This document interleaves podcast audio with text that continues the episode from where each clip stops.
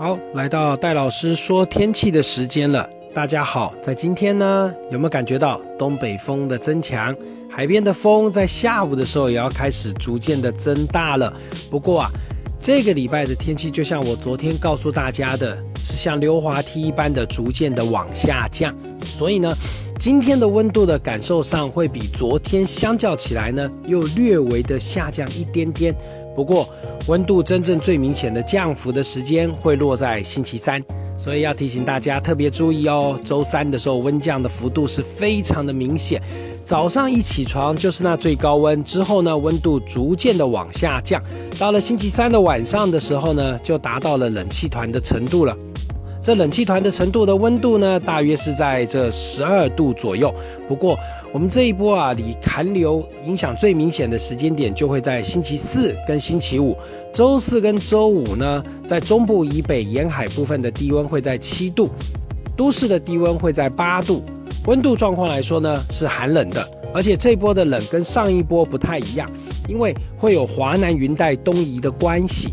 所以呢，相对的，这湿的感觉就变成我们的体感温度会觉得温度变得更低了。不过，因为水汽会进来的关系，所以呢，目前看起来，在星期四晚上到星期五的时候呢，倒是在高山的部分可能会有一些降雪的机会。所以呢，你如果要到大屯山、七星山、太平山、合欢山，都可能会有机会看到雪。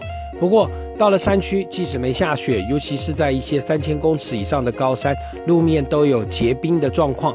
不管你是爬山或者是行车，都要特别注意安全了。以目前来看，这波的寒流影响在周四到周五。那到了礼拜六的清晨，温度仍然是偏低。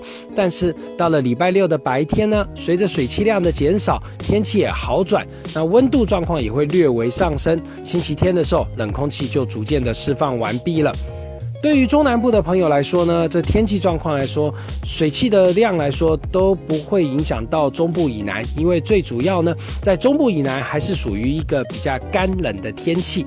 但是呢，你如果是住在云嘉南平原空旷地区的朋友，在礼拜五晚上还有礼拜六的晚上都要特别注意，因为辐射冷却的作用，温度可能会更低哦。所以呢，在这云嘉南的朋友要特别的注意。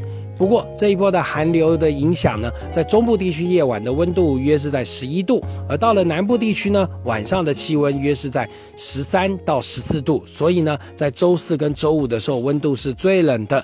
要提醒您特别注意哦，这波的寒流即将下来了。农渔养殖业的朋友，在今天你要做好防寒害的准备，要不然到了礼拜三的时候，温度下降了，有些农渔养殖业的朋友，你要准备防寒害就会比较辛苦喽。天气要冷了，记得多穿一点，小心别感冒了。